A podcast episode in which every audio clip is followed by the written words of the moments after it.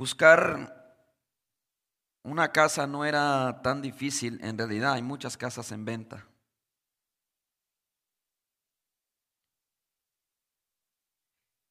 El problema era encontrarla en el lugar, en las condiciones y obviamente en el presupuesto que se ajustaba a mi bolsillo antes de movernos para Oklahoma.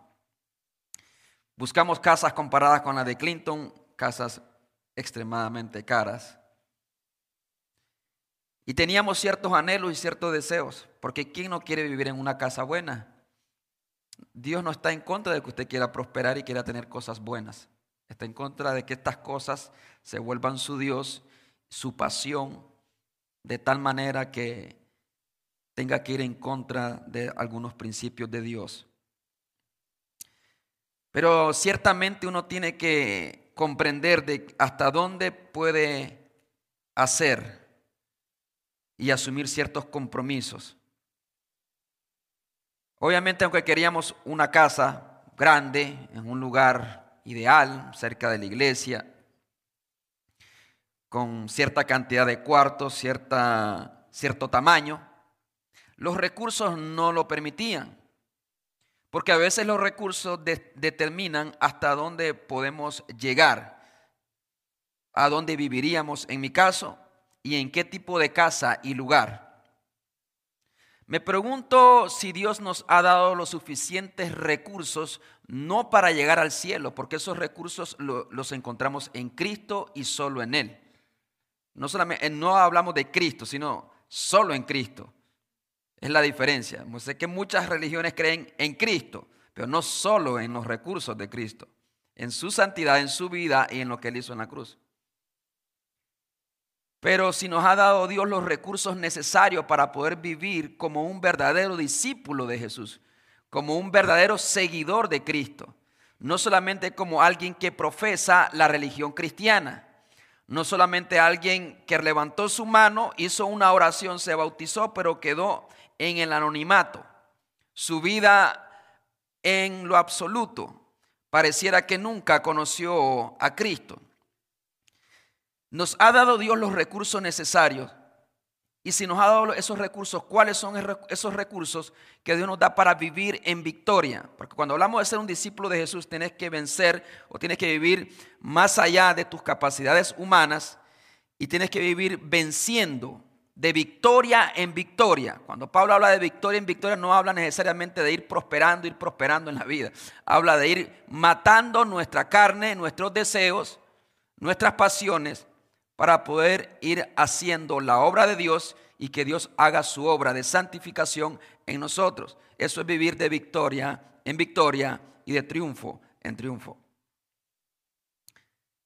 Por lo tanto, ¿será que Dios nos ha llamado a seguirle, nos, ha hecho ese llamado a seguirle y nos ha abandonado a la intemperie para que cada uno, según su capacidad humana, pueda esforzarse para seguirle a Él.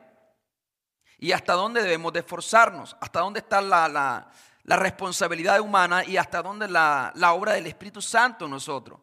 Porque yo no me puedo santificar a mí mismo. Solamente Dios me puede santificar a mí y me puede convertir en un verdadero seguidor de Jesús. Yo sé que hay muchos que estamos aquí, pueden tener muchos años, pero no son seguidores de Cristo todavía. No reflejan que estén caminando por las pisadas que nos ha dejado el Maestro. Y esas pisadas que nos ha dejado el Maestro están en su palabra, no en una religión, no en cómo tú crees o lo que tú sientes, sino en lo que Dios nos ha revelado en su palabra. Ahí están las pisadas de Cristo. O sea, cuando Jesús te dice que vaya en una dirección, esa es una pisada de Cristo. Cuando Jesús te dice que abandone ciertas cosas, esa es una pisada de Cristo. Tú estás siguiendo a Jesús. Nuestras vidas van siguiendo a Cristo. ¿Será que Dios nos ha dado los recursos, todo lo, que necesitamos para vivir una vida de piedad en el temor de Dios, más allá de ser eh, profesar una religión? Así es que hoy quiero continuar con esta serie que yo he titulado Creciendo como discípulos, bajo el título o el tema de hoy, medios de gracia para el crecimiento espiritual de nuestras vidas. Y quiero hacer notar que el crecimiento no se produce por la aplicación de ciertas disciplinas espirituales. Ojalá y no se confundan. Muchas personas pueden llevar una rutina muy exacta en cuanto a las disciplinas espirituales, pero no es el esfuerzo humano lo que lo santifica y le da la capacidad para vivir en victoria sobre la depresión, sobre la adversidad, sobre todas estas cosas que a veces nos atrapan. Son herramientas que Dios nos da o que el Espíritu Santo utiliza, pero al final del día es el Espíritu Santo el que usa estos recursos como las escrituras, que es su palabra, como la oración, como la iglesia, que son los tres principales eh, recursos de los que yo voy a estar hablando. Hay muchos más. Pero no es la iglesia la que te santifica, como muchos creen, o muchos piensan. No es una simple lectura intelectual de la Biblia. Hay ateos que se han ido al infierno que, se, que habían memorizado gran parte de las escrituras. No es tampoco la oración la que te santifica, sino el Espíritu Santo obrando a través de la oración. Por eso un, hermano tenía problema cuando se cantaba el poder del cristiano está en la oración. Decía, no, no está en la oración, está en Cristo. La oración es un medio por medio del cual el poder de Cristo se hace una realidad, se concreta en nuestra vida y nos hace capaz de vivir, porque hay mucha gente que en realidad ora, pero incluso a veces oramos en la carne, ni siquiera en el espíritu.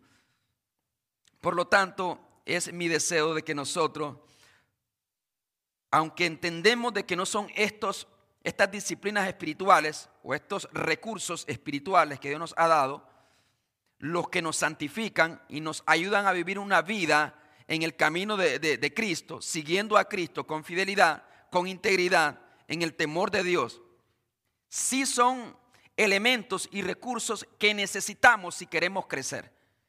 Y Dios va a utilizar estos medios que en su gracia Él ha, provisto para conformarnos a la imagen de su Hijo Jesucristo. Por lo tanto, yo quiero que vaya conmigo a 1 Corintios 3, 6 al 8. Primera los Corintios solamente como un versículo de referencia. Primera los Corintios 3, del 6 al 8. ¿Lo tenemos, hermanos? Gloria a Dios. Abramos lo que Dios nos ha revelado en su palabra en Primera Corintios capítulo 3, versículo 6 al 8. Dice Pablo así, yo planté, Apolos regó pero el crecimiento lo ha dado Dios. Así que ni el que plantes algo, ni el que riega, sino Dios que da el crecimiento. Vamos a orar. Soberano Dios y Padre que estás en los cielos, te agradecemos porque has venido a, nuestro encuentro para salvarnos y nos has hecho un llamado, el llamado supremo para el ser humano, venid en pos de mí. No venir en pos de una religión, no venir en pos de un credo, no venir en pos de una bendición meramente humana, sino venir en pos de una persona, venir en pos de Cristo. Que cada una de las personas que hoy escuchamos tu palabra, a través de este vaso de barro, podamos asumir compromisos serios y vivir una vida como un discípulo, porque tú has venido a llamar discípulos, no solamente creyentes intelectuales, no solamente para ser parte de una iglesia. Encomiendo mi vida en tus manos, en la misión de compartir tu palabra en Cristo Jesús. Amén. Y amén. Un labrador puede trabajar arduamente en el campo, limpiar, preparar la tierra, sembrar la semilla. Y hasta cierto punto estas cosas son eh, necesarias para su crecimiento. Pero no tiene control alguno sobre el crecimiento de la planta que germine aquella semilla. Asimismo la vida del creyente. Labrar la tierra, limpiar la tierra, abonar la tierra, tiene que ver con los recursos que Dios nos ha dado. Y voy a hablar de tres cosas importantes. Las escrituras, si usted no lee la Biblia, usted no va a crecer espiritualmente. Uy, hermano, eso lo sé desde niñito. Sí, quiero verlo. ¿Cómo lo vives en tu vida diaria? Es que no se trata de memorizar. Oh, Señor, sé Josué 1.9. Mira que te mando, que te esfuerces y seas valiente. No temas ni desmayes. Sí, pero cuando hay que esforzarse y cuando hay que ser valiente, no lo soy, pero ya me lo, me lo memoricé. ¿Cómo ves? Y de hacer discípulos. Estamos haciendo discípulos. No, pero adivina qué, ya lo tengo bien memorizado. Hace 10 años que me lo memoricé. ¿No estás contento, Señor? Mejor no saberlo. En serio. Es mejor no se lo. O sea, es como cuando le das una orden a un hijo. Ve y lava los platos. Si él no te escuchó, puedes tener misericordia de él. No me escuchó. No lo sabía. Pero si después de, de tres, cuatro horas o al siguiente día se aparece y dice, es verdad que no lavé los trastes, pero yo memoricé todo lo que tú me dijiste. Es más, te lo voy a recitar, mira. No. Es vivir, es vivir lo que Dios nos dice. Cuando Dios dice algo, lo dice en serio. Dios quiere que se haga su voluntad cuando Él habla. Cuando Dios dice, hacer discípulos, eso es lo que quiso decir y predicar el Evangelio, hacer discípulos, seguidores de Cristo, no meramente oidores, no meramente cristianos, no meramente religiosos. Quiero seguidores que de verdad me sigan, que sigan mis pisadas, que donde yo voy, ellos vayan, a lo que yo los mando a hacer, que ellos lo hagan. Eso es la vida cristiana. Alguien nos metió en la cabeza que es otra cosa solamente memorizar ciertas cosas de la palabra de Dios. Las escrituras son el mapa, son el manual de nuestra vida. No puede estar cerca de Cristo y lejos de su palabra. Se lo voy a repetir. No puede estar cerca de Cristo y lejos de las escrituras y lejos de su palabra. Es lo que debe ser el centro de atención de la vida del creyente, no de la de incrédulo porque él no tiene apetito espiritual. Se lo voy a repetir, el incrédulo no tiene apetito por las cosas espirituales, porque así es el hombre natural. No le atraen las cosas espirituales. Un marrano no puede comer lechuga, porque no es su naturaleza. Tampoco un incrédulo no le atrae, no tiene apetito por la palabra de Dios. Y no me importa cuánto tiempo lleve usted en la iglesia. O cuántas cosas ha hecho en beneficio de la obra. Por su bien, se lo digo. No garantiza nada una profesión de fe, el bautismo o servir. El creyente realmente regenerado la persona regenerada tendrá nuevos apetitos, nuevas inclinaciones. No va a ser perfecta, pero tendrá nuevas inclinaciones y principalmente a la palabra de Dios. Las escrituras deben ser el centro de la iglesia. Cuando se va a predicar, la iglesia debe estar extremadamente atenta porque ahí Cristo nos dirá cómo ser un verdadero seguidor de Él. Cualquiera de las demás cosas puede faltar menos la palabra de Dios. Y es triste que hoy en día casi no hay tiempo para la palabra de Dios. Mejor me voy a un lugar en donde se predique 20, 30 minutos, porque no hay. hambre de Dios y mi pueblo pereció por falta de conocimiento y sigue pereciendo el pueblo de Dios. Dios en su misericordia nos ha revelado su palabra y nos ha mostrado cómo debemos de vivir. Debemos entonces poner atención a lo que las escrituras nos enseñan. Ese es el principal recurso. No visiones, no revelaciones, no sueños.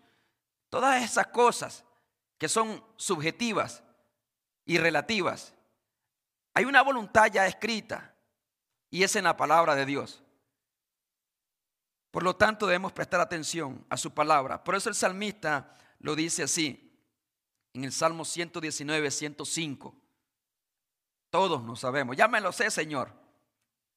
Lo puedo recitar. En la escuela dominical siempre lo recitamos. ¿Cómo ves, Jesús? Lámpara es a mis pies tu palabra y es una lumbrera a mi camino.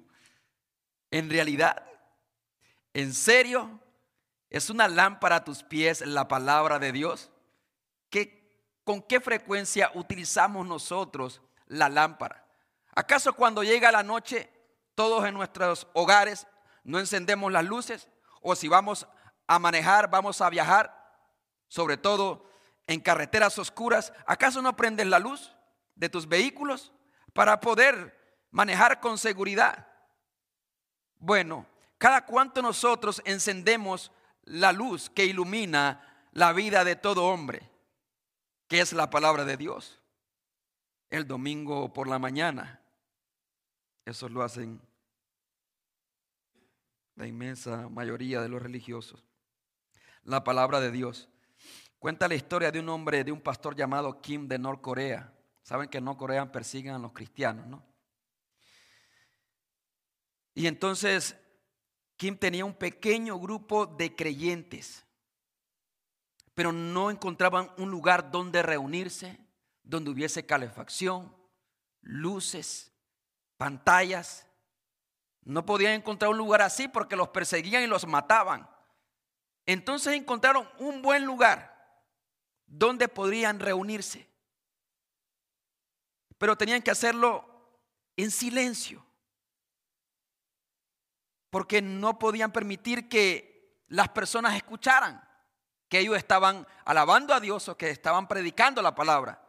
Y entonces fueron y se escondieron en las alcantarillas de la ciudad. No había calefacción. No había un bonito grupo musical no habían instrumentos, solamente una cosa, les atraía, extraí. Era la palabra de Dios. La Biblia. ¿Serías creyente en la iglesia de Kim? No, no me gusta la alabanza. Voy a aquella iglesia porque allá cantan más bonito. Voy a ir al otro lado porque tienen luces, audio rítmica y se siente así algo.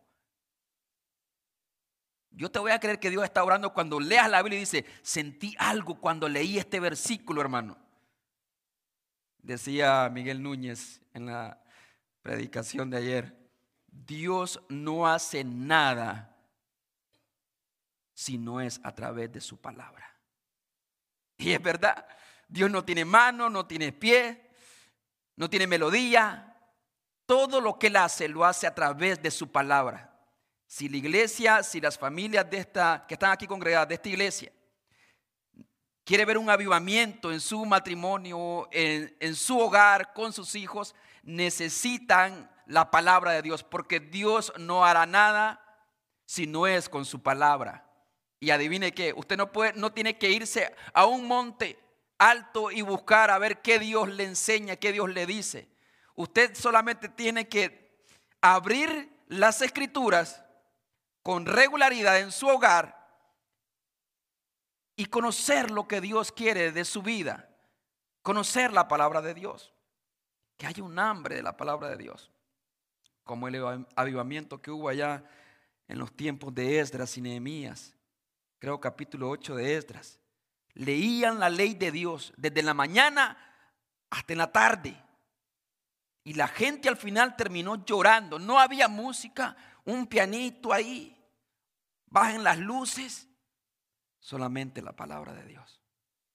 El problema es que hoy tenemos todo tipo de instrumentos, pero nos falta la escritura, nos falta la palabra de Dios. Y créame, usted puede hacer que un muerto baile en la iglesia, pero nunca lo puede resucitar con la música. Necesita la palabra de Dios. Y así como Dios le dijo a Lázaro, ven fuera con su palabra, así también Dios puede resucitar a muchas personas que no son más que un cadáver espiritual, porque no tienen vida. La Biblia, lámpara es a mis pies tu palabra y es una lumbrera a mi camino. Este mundo está oscuro por el pecado, por la corrupción del alma, por nuestros gobiernos que se, cada vez se alejan más de la palabra de Dios. Y no podemos nosotros vivir rectamente como discípulos de Cristo distantes de la palabra de Dios. Es nuestra lámpara. Y ese es el propósito de la Biblia. Es revelar en primer lugar al Dios que si no se ha revelado en la Biblia no podríamos conocer quién es ese Dios. Y a la medida que conocemos la palabra de Dios, conocemos a ese Dios y lo que Él pide de nosotros. Y la manera en cómo nosotros tenemos que acercarnos a Él. Porque no podemos acercarnos a la manera en como nosotros querramos. Dios ha determinado la manera en cómo debemos nosotros también acercarnos a Él y vivir para Él. Por lo tanto, dice segunda a Timoteo 3, 16. Alguien se lo sabe, yo sé. Se lo voy a leer literalmente para no errarle. Toda la escritura es inspirada por Dios y útil para enseñar, para redarguir, para corregir y para instruir en justicia. ¿Con qué propósito? A fin de que el hombre de Dios sea perfecto. Y, no solamente perfecto de tu carácter, sino enteramente preparado. O sea, con las escrituras podemos llegar a alcanzar cierta madurez, no perfección como la entendemos en nuestra cultura, sino madurez espiritual. Perfecto, enteramente equipado o preparado para qué? Para toda buena obra. Eso es la palabra de Dios. Y eso se le llama la suficiencia de las escrituras. No necesitamos ninguna nueva revelación, ningún otro libro al lado de las escrituras, solamente aplicándonos a conocer el consejo de Dios en su palabra, podremos también nosotros ser equipados. Un hombre llamado George Mueller leyó más de 200 veces la Biblia. Más de 200 veces. ¿Cuántas veces ha leído toda la Biblia usted, hermano? No le voy a poner necesariamente ese desafío de leerla 200 veces. Pero lo interesante es que 50 veces la Biblia la leyó 50 veces de rodillas. 50 veces leyó toda la Biblia de rodillas. Era un extraterrestre de otro planeta. Era un hombre que estaba apasionado por la palabra de Dios simplemente por el poder del Espíritu Santo. La Biblia nos enseña lo que debemos de creer en temas de fe y, conducta. Nos redarguye, es decir, nos reprende, nos muestra las áreas que están mal, que debemos de cambiar. Eso hace también la Biblia. No solamente te enseña doctrina, sino que también te redarguye, te muestra, pone la luz ahí donde está la sociedad, donde está la corrupción, tenemos que cambiar. Pero no solamente eso, sino también te corrige, es decir, te da los pasos necesarios para hacer esa corrección en tu vida, para restaurar tu vida, para enmendar tu vida. Y también nos instruye en temas ya más prácticos de la vida, con sus principios, sus valores y también sus leyes. Por eso el rey David tenía en gran estima la palabra de Dios que lo dijo así en el Salmo 119, 11. En mi corazón he atesorado, he guardado tus dichos para no pecar contra ti. Si usted no guarda la palabra de Dios en su corazón, usted va a seguir pecando y a veces ni, ni siquiera se da cuenta cómo está pecando delante de Dios. Léela memorízala, medita en ella, obedécela y compártela. Alguien llama esto la mano. La mano. Leer, memorizar, meditar, obedecer y compartir. Esas tres cosas deberíamos de hacer. Deberían estar presentes en nuestras vidas. Porque no podemos estar cerca de Cristo y lejos de la palabra de Dios. Otro medio de crecimiento que Dios nos ha dado es la bendita oración. Algo que pocos también se practica porque es una vida más privada en la soledad.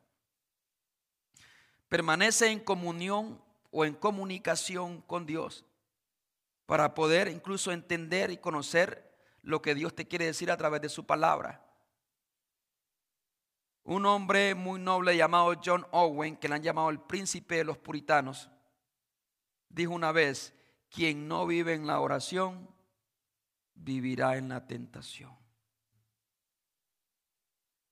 Orad para que no entréis en tentación.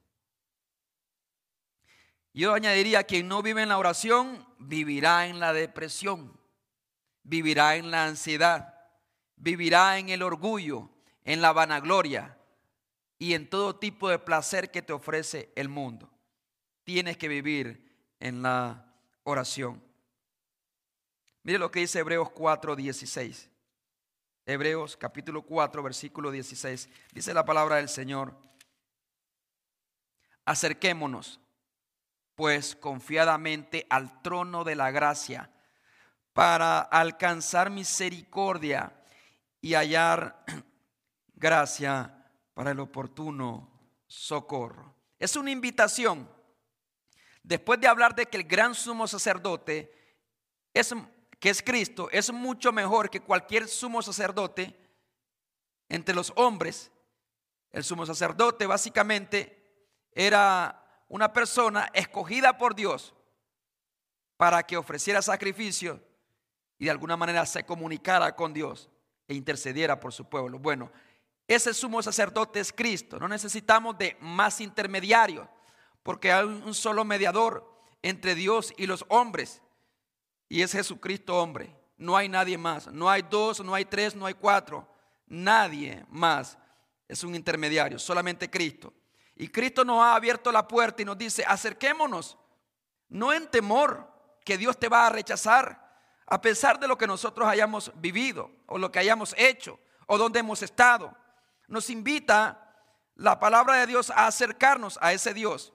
Acerquémonos pues con confianza, sin temor, sin vergüenza, porque nos acercamos a un trono de gracia gracia de favores que no merecemos.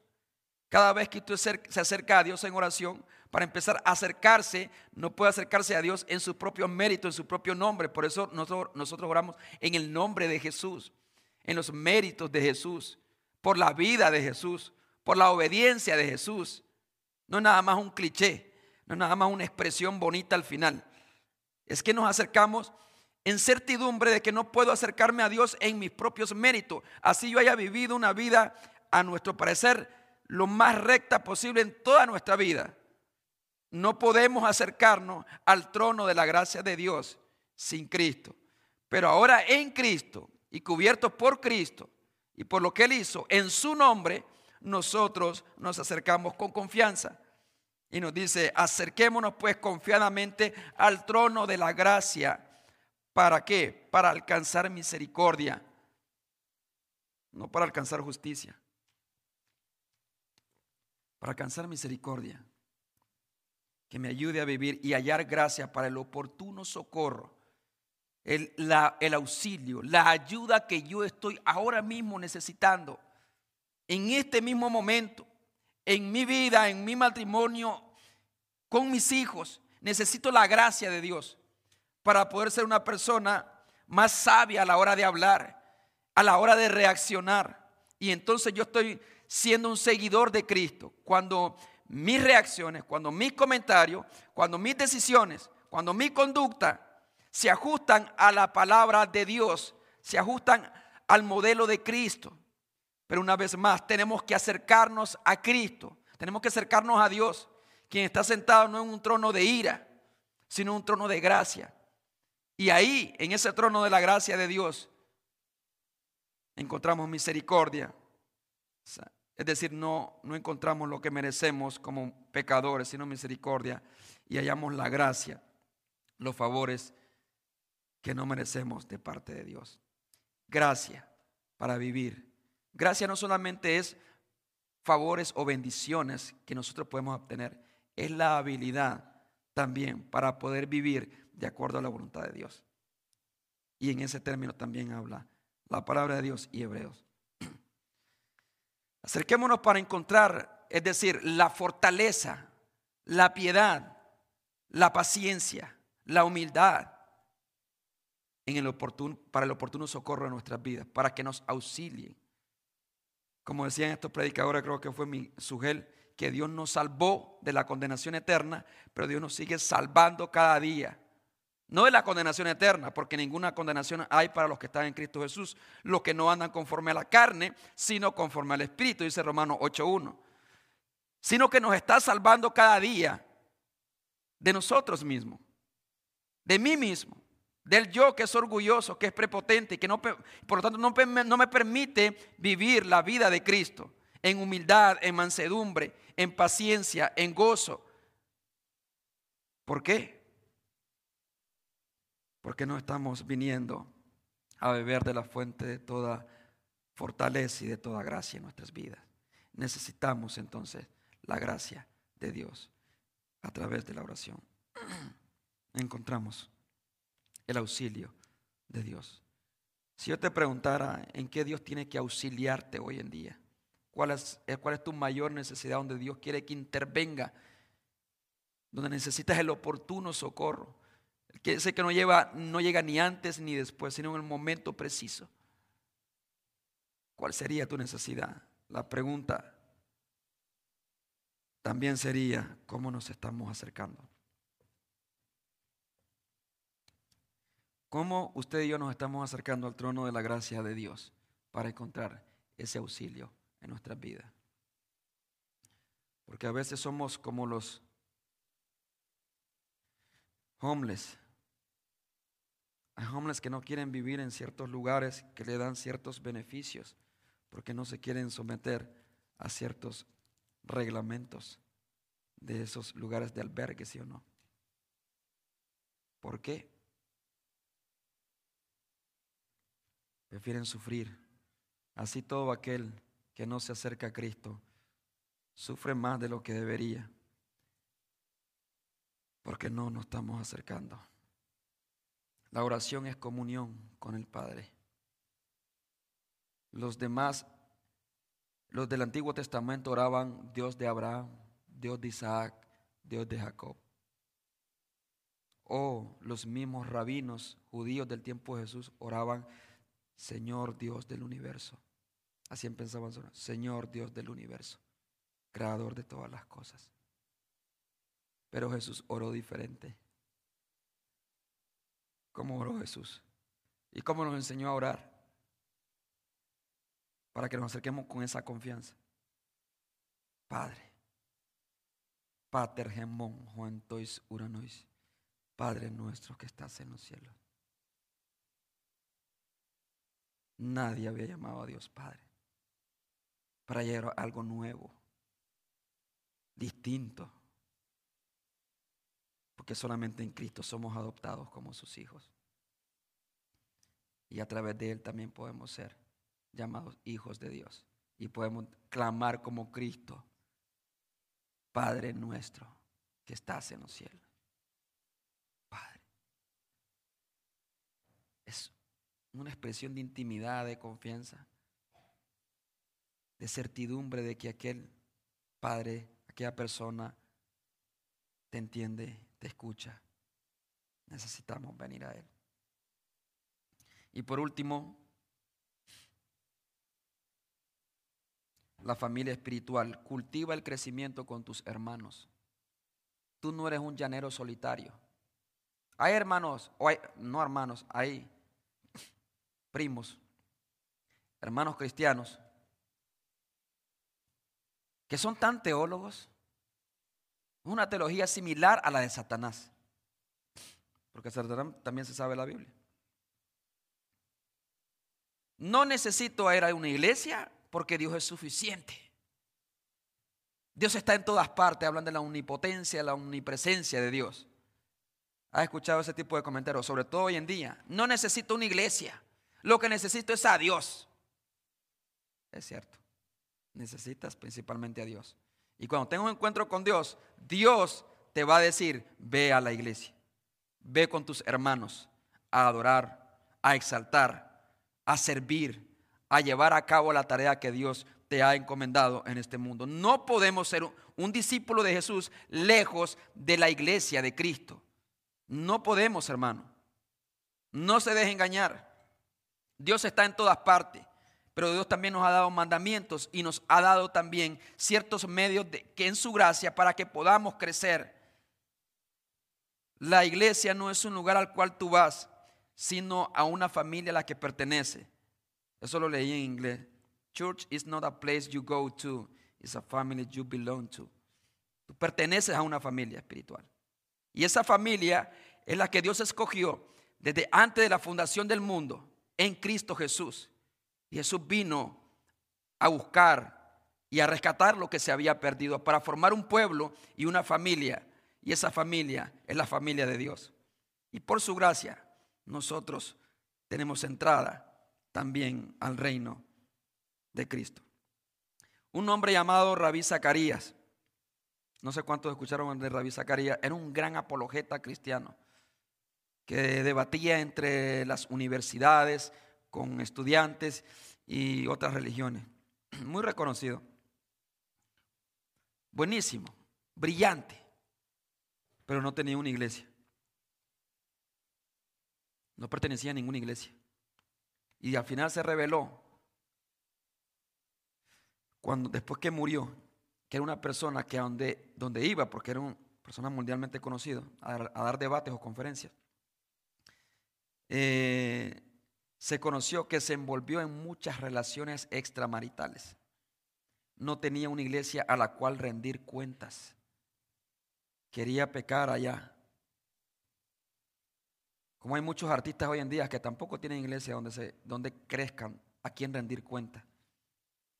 Hay que tener cuidado con eso. En la familia de Dios es que crecemos. Alrededor de más, de más de 55 veces aparece en la Biblia esta expresión, unos a otros, o unos con otros, unos a otros. Alrededor de 55 veces aparece esta expresión. Algunos dicen que 59. El tema es que aparece muchas veces. Dios entonces en su diseño perfecto que nadie puede mejorar, Él había determinado formar a una familia espiritual y que esta familia espiritual se congregara en diferentes ciudades, obviamente, que lo, que le llaman las, las iglesias locales. Y que Dios daría dones y talentos para que pudiésemos crecer espiritualmente y de esa manera llegar a ser fieles discípulos de Cristo y no a todos nos ha dado todos los dones y talentos. Y le voy a leer una palabra de Dios que aparece en Efesios 4, 11. Porque es la gran importancia de que usted también se haga miembro de la iglesia. Necesita hacerse miembro de la iglesia para poder servir a Dios también con libertad y ser de bendición también para otros. Voy a leer este versículo que aparece en Efesios capítulo 4, versículo 11 dice la palabra de Dios, que y él mismo, o sea, Cristo, él mismo, constituyó a unos apóstoles, a otros profetas, a otros evangelistas, a otros pastores y maestros. ¿Con qué propósito? A fin de perfeccionar a los santos para la obra del ministerio, para la edificación del cuerpo de Cristo. ¿Hasta qué? Hasta que todos lleguemos a la unidad de la fe y del conocimiento del Hijo de Dios, porque Cristo es el fin último que perseguimos. A un varón como perfecto a la medida de la estatura de la plenitud de Cristo. Wow, Esa, ese es el estándar que Dios ha puesto para que entonces nosotros podamos pensar en que ya la obra, ya Dios terminó con nosotros. Es decir, hasta que todos lleguemos a la unidad de la fe y del conocimiento del Hijo de Dios, a un varón perfecto, a la medida y la, de la estatura de la plenitud de Cristo, el Dios encarnado. Jamás podré ser yo como Cristo de este lado de la eternidad y tampoco al otro lado. Pero esa es la medida y esa debe ser la ambición de cada discípulo de Cristo. Seguir sus pisadas. Eso era lo que hacía un discípulo. Tenía que hacer una réplica de su rabí, de su maestro. Por lo tanto, necesitamos de nuestros hermanos, porque allí en iglesia es que Dios ha dado dones, talentos a unos apóstoles, a otros evangelistas, a otros pastores, a otros maestros, para la edificación del cuerpo de Cristo. Dios nos ha dado ese recurso. Y si usted es un creyente que está aquí y no está sirviendo, Dios va a pedir cuenta también de usted. Porque si Dios le dio un talento o un don, era para edificar a su pueblo. No era para usted para que se lo quedara, era para que lo usara. Y hay muchos que están pecando de egoísmo en no compartir esos dones o talentos que Dios les ha dado para la edificación de otras personas. Por lo tanto, este es un llamado para ser discípulos de Cristo, para aprovechar las escrituras, para aprovechar la oración y para aprovechar una familia espiritual en donde nosotros podemos crecer. Dios no nos ha desamparado, el Espíritu Santo principalmente está con nosotros, pero yo estoy hablando de cosas que nosotros podemos echar mano. Las escrituras, la oración, la familia espiritual. Y estas cosas las utiliza el Espíritu Santo para guiarnos a ser como Cristo para ser fieles discípulos de Él. Por lo tanto, dejo un tiempo. ¿Para qué?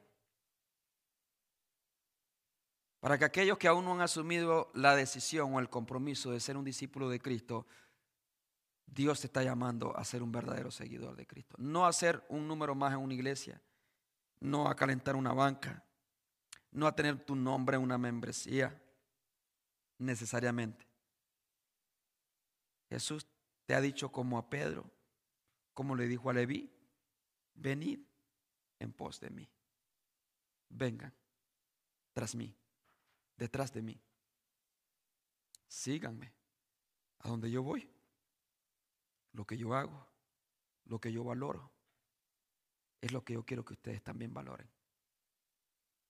Lo que yo evito es lo que yo, lo que yo quiero también que ustedes eviten. Ese es un discípulo.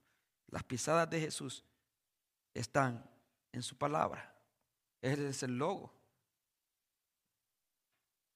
El verbo de Dios, la palabra de Dios. Y esa palabra de Dios se ha revelado, se ha encarnado. Pero su palabra es la expresión de Cristo. Y por lo tanto, aquí están sus huellas y tenemos que ir pisando donde Cristo pisó. Ejemplo nos dio. No te vayas sin asumir un compromiso serio con Cristo. En primer lugar, de entregarle tu vida a Jesús. Sí, porque requiere entregar tu vida a Jesús. De hecho, el otro domingo voy a hablar del compromiso y el costo del discipulado. Dios quiere un compromiso serio. Así que ahí donde estábamos a orar, vamos a pedirle a Dios que nos ayude a tomar todas estas medios de gracia, estos recursos que Él nos ha dado. Y antes de orar por ti y asumir este compromiso, Ahí tenemos algunas fichas. Yo sé que algunos se llevaron algunas fichas la otra vez, hace dos domingos. Luego cayó el domingo pasado, en donde se nos vino la nieve y se llevó también esas fichas. Se perdieron. Se congelaron las fichas. Entonces nosotros lo entendimos y trajimos más fichas para que usted las llene y asume el compromiso de decir, Here I am, God. Aquí estoy, Dios. I will follow you. Te seguiré. Quiero ser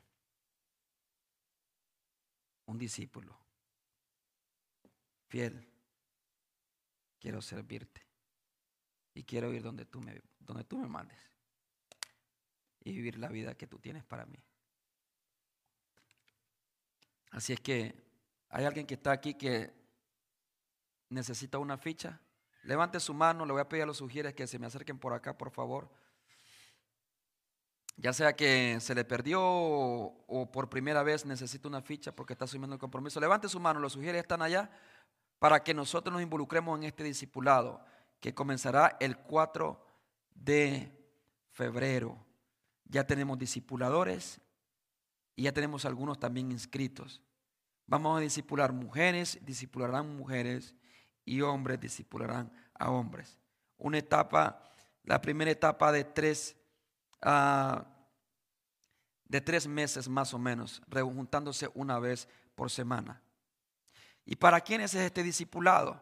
Este discipulado es para los nuevos creyentes, aquellas personas que nunca han recibido un discipulado, pero también para creyentes que llevan dos años, tres años, cinco años, veinte años, pero que nunca se han sentado con otra persona para estudiar seriamente la palabra de Dios en, una, en un aspecto sistemático.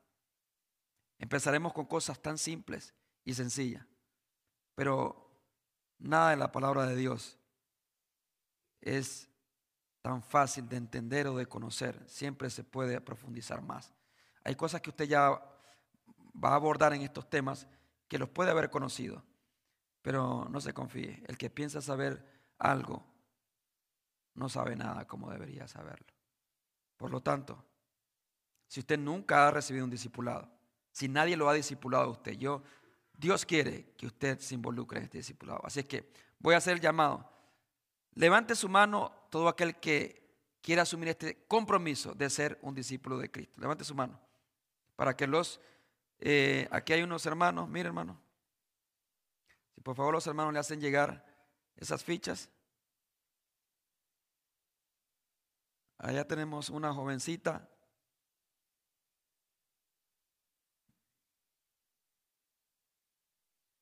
¿Hay alguien más? Levante su mano para que los hermanos le lleven una ficha.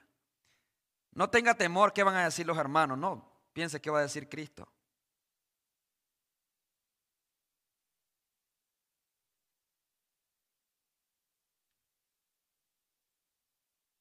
Puede ser joven o adulto. Y por lo que veo algunos jóvenes, por lo tanto vamos a tener, hermanos, necesitamos disipular a nuestros jóvenes necesitamos urgentemente. Eso es, lo que eso es lo que nos enseñó Jesús. ¿Sabes cuántos años le tomó Jesús para hacer, formar 12 y uno se perdió? Tres años. Por eso las iglesias no se quieren meter a eso. Mejor hagamos todo un show, payasada, metamos a Superman que huele para atraer gente. No me importa si son discípulos o no. Jesús dijo a las multitudes,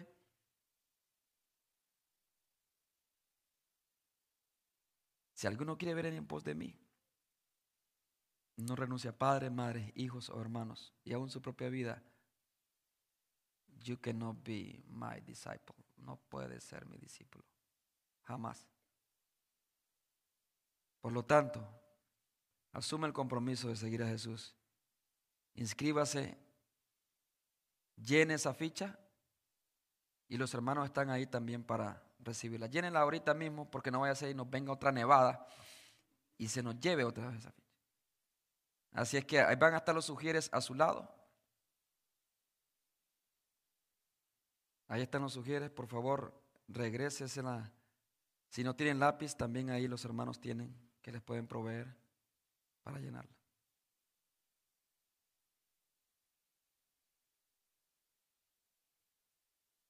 El discipulado que nosotros queremos implementar en la iglesia, la primera etapa es muy personal. Tiene la intención también de darle seguimiento a las personas que están llegando a nuestra iglesia. No tienen que esperar que se abra nuevamente una clase ni nada de eso, sino que inmediatamente se les puede empezar a discipular en cuanto llegan. La segunda etapa es doctrinal y es más teológica y es un poquito más profunda. Hablamos del carácter del cristiano, de la obra de Cristo, de un poco de, de la historia del cristianismo, de los dones espirituales. Y ya la tercera etapa de entrenamiento, capacitar, equipar a la iglesia. Por lo tanto, anímese, inscríbase, asume el compromiso, vivir la vida que Dios quiere que usted viva. No la puede vivir si no, no, aprende a ser un discípulo de Jesús. Así es que estamos completos, ya, ya todos regresaron su, su ficha. Vamos a orar al Señor. Vamos a pedirle que, en primer lugar, darle gracias a Dios porque nos ha dado estos medios para crecer, pero también quizás pedirle perdón porque no estamos usando estos recursos que Dios nos ha dado. Y por último, asumir ese compromiso. Es lo que Dios quiere. Dios no quiere que nada más se informe, sino también que sea transformado por su palabra. Vamos a orar a Dios. Bendito Dios y Padre que estás en los cielos. Te doy gracias porque me has permitido compartir tu palabra una vez más.